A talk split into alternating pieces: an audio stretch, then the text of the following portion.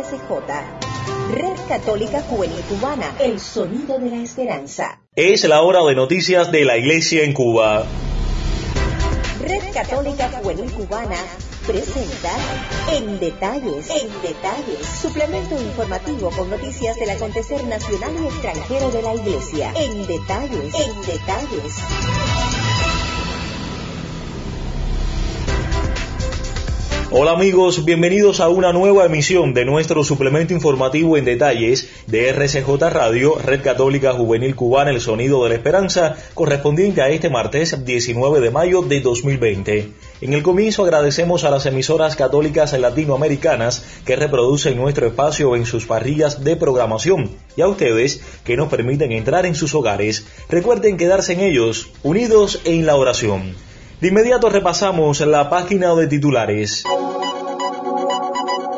Iglesia en México revisa últimos detalles para el regreso de los fieles a los templos. A 125 años de la caída en combate de nuestro héroe nacional José Martí, conoceremos más acerca de su relación con el amor y presentaremos una interesante historia de vida relacionada con la labor de un matrimonio en la arquidiócesis de Camagüey.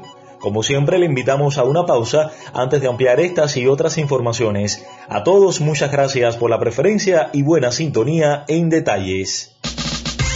La Red Católica Juvenil Cubana es una comunidad virtual que busca conectar a través de las redes sociales y los distintos medios de comunicación a todos los jóvenes posibles.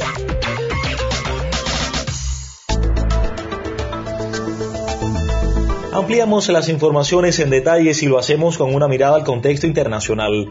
El arzobispo de Monterrey y presidente de la Conferencia del Episcopado Mexicano, Monseñor Rogelio Cabrera López, aseguró que por parte de la Iglesia estamos revisando los últimos detalles para el retorno de los fieles a los templos. Desde la diócesis de Holguín, nuestro corresponsal Néstor Toledo amplía la información en detalles. Gracias, Jorgito. Un saludo para ti y también para todos los amigos que están en sintonía con el boletín en detalles. A esta hora les comento que el arzobispo de Monterrey y presidente de la Conferencia del Episcopado Mexicano, Monseñor Rogelio Cabrera López, aseguró que por parte de la Iglesia están revisando los últimos detalles para el retorno de los fieles a los templos. En un mensaje a los fieles el 17 de mayo, dijo que estos detalles serán difundidos próximamente, buscando que la vivencia de nuestras celebraciones sacramentales sean en espíritu de fe y obediencia, conforme a las instrucciones pertinentes. Nuestra confianza está puesta en la divina misericordia del Señor, dijo Rogelio Cabrera López, Monseñor de Monterrey, en México. No debemos bajar la guardia en cuanto a los cuidados que debemos mantener y que son conocidos por todos. Es necesario que perseveremos confiadamente sin descuidar lo que es debido, expresó. El 13 de mayo de este año, el gobierno de México anunció los pasos que darán para reactivar el país tras la Jornada Nacional de Santa Distancia, un protocolo de aislamiento social implementado para prevenir los contagios del coronavirus COVID-19. Desde el 1 de junio, el gobierno comenzará la reapertura general en todo el país, en la que gradualmente se irán permitiendo diversas actividades en función de los niveles de contagios reportados en cada región. El prelado mexicano señaló que conforme pasen los días, se acerca el momento en que conforme a los informes de las autoridades, podremos retornar poco a poco a las actividades cotidianas y destacó la importancia de que tenemos que tener en cuenta todas las indicaciones que nos proporcionan para que todo se desarrolle con seguridad y tranquilidad. Para el boletín en detalles les comentó Néstor Toledo. En detalles, en detalles, suplemento informativo con noticias del acontecer nacional y extranjero de la Iglesia. En detalles, en detalles. Seguimos con otras informaciones del panorama mundial. La situación en la ciudad de Belén, Palestina, es catastrófica debido al coronavirus. La pandemia, ya en gran medida controlada, ha causado un parón económico y la interrupción de las peregrinaciones, cortando así la fuente de ingresos de la población local, sobre todo de los cristianos que viven del turismo. Tania Gómez, desde la diócesis de Pinar del Río, llega con los detalles. Un saludo a todos los que nos escuchan. La situación en la ciudad de Belén, Palestina, es catastrófica debido al coronavirus. La pandemia, ya en gran parte controlada, ha causado un parón económico y la interrupción de las peregrinaciones, cortando así la fuente de ingresos de la población local, sobre todo de los cristianos, que vive del turismo. En declaraciones a Prensa, el empresario católico palestino Anwar Chomali explica que los primeros casos de contagio aparecieron en Belén, traídos por un grupo griego que empezó su peregrinación en Tierra Santa y en la mitad del viaje se fue a Egipto. Parece ser que trajo el virus desde allí. De vuelta a Belén, los peregrinos de ese grupo se alojaron en un hotel de Beit Halá y contagiaron a la mitad de los empleados. Dichos empleados, sin saberlo, llevaron el virus a sus familias y a su ambiente social, generando una cadena de contagio que obligó a establecer una serie de restricciones de todo tipo. Anguar señala que en este momento tanto la ciudad como su provincia están declarados totalmente libres del virus, pero el confinamiento y el parón económico ha provocado una recesión agravada por el hecho de que ha surgido un miedo al turismo al ser el factor clave que trajo la epidemia. Tenemos el temor de que no se encuentre una solución rápida a esta pandemia y tengamos que sufrir las consecuencias de estar sin trabajo durante largo tiempo, lamentó el empresario.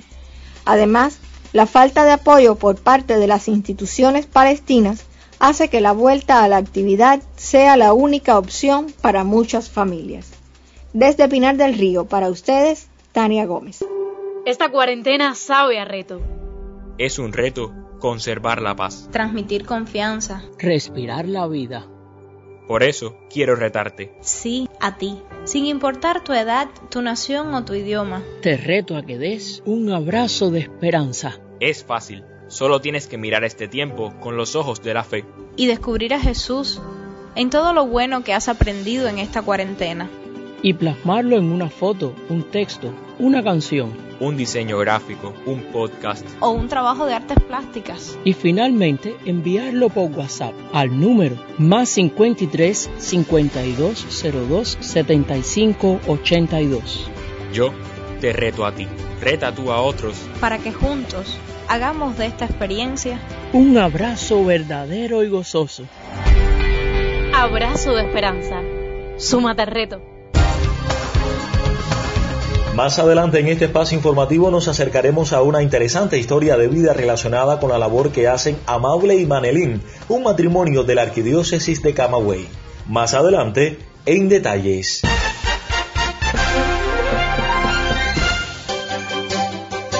Cambiamos de información, mis amigos. Hoy se cumplen 125 años de la caída en combate de nuestro héroe nacional José Martí, fecha significativa para todos los cubanos. El colega Julio Pernús, desde la redacción de Vida Cristiana en La Habana, nos acerca algunos pasajes del más universal de los cubanos relacionados con el amor. Bienvenido. Gracias por el acostumbrado enlace con el suplemento en detalles de la Red Católica Juvenil Cubana. Hoy no podíamos dejar pasar por alto en nuestro espacio los 125 años de la caída en combate de nuestro héroe nacional, José Martí, y traemos una breve reflexión utilizando fragmentos del texto de Liliana Sierra Sánchez sobre la relación del más universal de los cubanos con el amor. José Martí Pérez, el héroe nacional de Cuba, fue un hombre de elevados principios, un cubano de proyección universal que rebasó las fronteras de la época en que vivió para convertirse en uno de los más grandes pensadores políticos hispanoamericanos del siglo XIX. Además, fue autor de una obra imprescindible como fuente de conocimientos y de consulta para todas las generaciones de cubanos.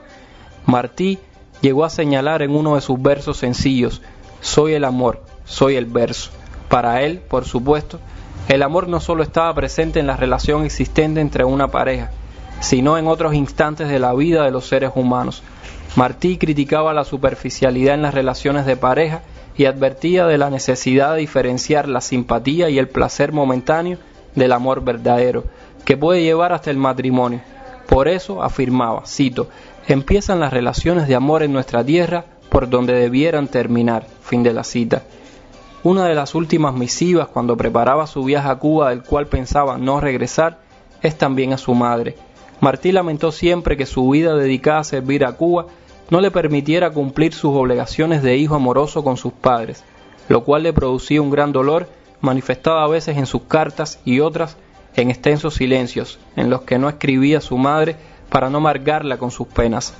Por otra parte, nuestro apóstol hablaba de la amistad como una forma elevada de amor y nos enseñó a cultivarla como a la rosa blanca para el amigo sincero. Él dijo, cito, la amistad no excluye nunca la libertad de criterio. Soy tan parco en contraer amistades nuevas como orgulloso y celoso de las viejas. La amistad es tan hermosa como el amor, es el amor mismo. Para todas las penas, la amistad es remedio seguro. Fin de la cita. Martí también amó mucho a la patria, por lo que se rebeló contra el colonialismo español que lo oprimía, siendo apenas un adolescente. Por ella cumplió un cruel presidio siendo un adolescente de apenas 17 años de edad y también fue condenado al exilio lejos de su familia. Concibió que, cito, patria es humanidad, es aquella porción de la humanidad que vemos más cerca y que nos tocó nacer. Todo hombre está obligado a honrarla con su conducta privada, tanto como la pública. La patria es dicha, dolor y cielo para todos, y no feudo ni capellanía de nadie. Fin de la cita. Para el apóstol, y cito, sin pan se vive, pero sin amor no, porque el amor palpita en nuestro corazón, y es el lazo que une a los hombres, el modo de enseñar y el centro del mundo. Fue una colaboración de Julio Pernús desde la redacción de Vida Cristiana. Estás escuchando En Detalles, suplemento informativo de la Red Católica Juvenil Cubana. Gracias por la preferencia.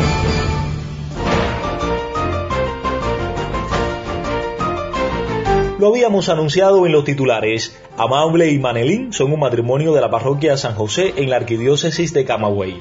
Antes de haberse decretado el aislamiento social y el confinamiento debido a la COVID-19, ellos, cada domingo, eran protagonistas junto a otras personas de una bella labor evangelizadora.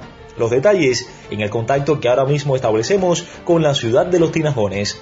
Bienvenidos en Detalles. Hola a todos, un saludo desde la ciudad de los Tinajones, nuestro querido Camagüey. Somos Amable y Manelín, un matrimonio integrante del coro de la parroquia de San José de dicha ciudad, el cual integramos desde antes de casarnos, o sea, hace más de 13 años. La labor de nuestro coro es básicamente evangelizadora, llevar la palabra de Dios a través de la música. Para ello, no solo participamos de las celebraciones dominicales, sino que animamos y alegramos al pueblo de Dios en las demás actividades festivas parroquiales y alguna que otra invitación que se nos hace por parte de la diócesis. Además, participamos en los conciertos de Navidad y Resurrección que se realizan a nivel diocesano. La principal motivación de hacer esta producción musical surge a raíz de la celebración de los 50 años de la Congregación de las Hermanas Misioneras del Corazón de Jesús, pertenecientes a nuestra parroquia. Las letras de Sor Carmen Delis, superior en aquel momento, y los arreglos de nuestro pianista y director musical, Alexander Céspedes. En este tiempo de aislamiento, evidentemente no podemos asistir a misa en el templo, pero nosotros, junto a nuestros niños, realizamos la celebración de la palabra los domingos, animándola con cantos y tocando la guitarra. Y todos los días, a las 3 de la tarde, nos reunimos para leer las lecturas del día y oramos por el fin de la pandemia en nuestro país y en el mundo. Amén del aislamiento social, nos mantenemos trabajando a través de las redes, apoyando la pastoral de familia, para la cual también donamos nuestro tiempo. Como nuestra pasión también es el canto, compartimos tiempo juntos tocando canciones en la guitarra y hasta hemos grabado algunas para compartirlas con nuestros amigos. Lo que escucharán a continuación es fruto del arduo sacrificio de nuestro coro, pues en realidad casi ninguno de nosotros somos profesionales. Simplemente amamos la música y le cantamos con el corazón a nuestro Dios.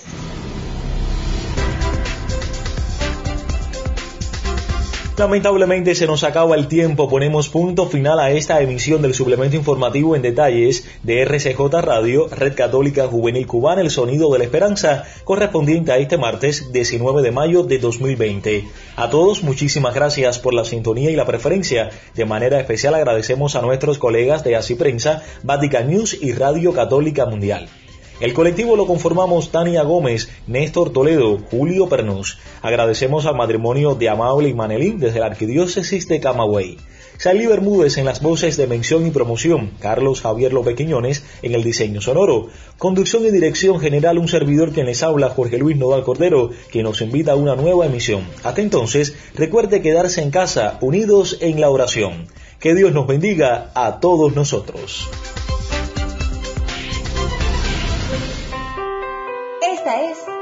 RCJ Red Católica Juvenil Cubana, el sonido de la esperanza. Finaliza sus transmisiones RCJ Radio, Red Católica Juvenil Cubana, el sonido de la esperanza.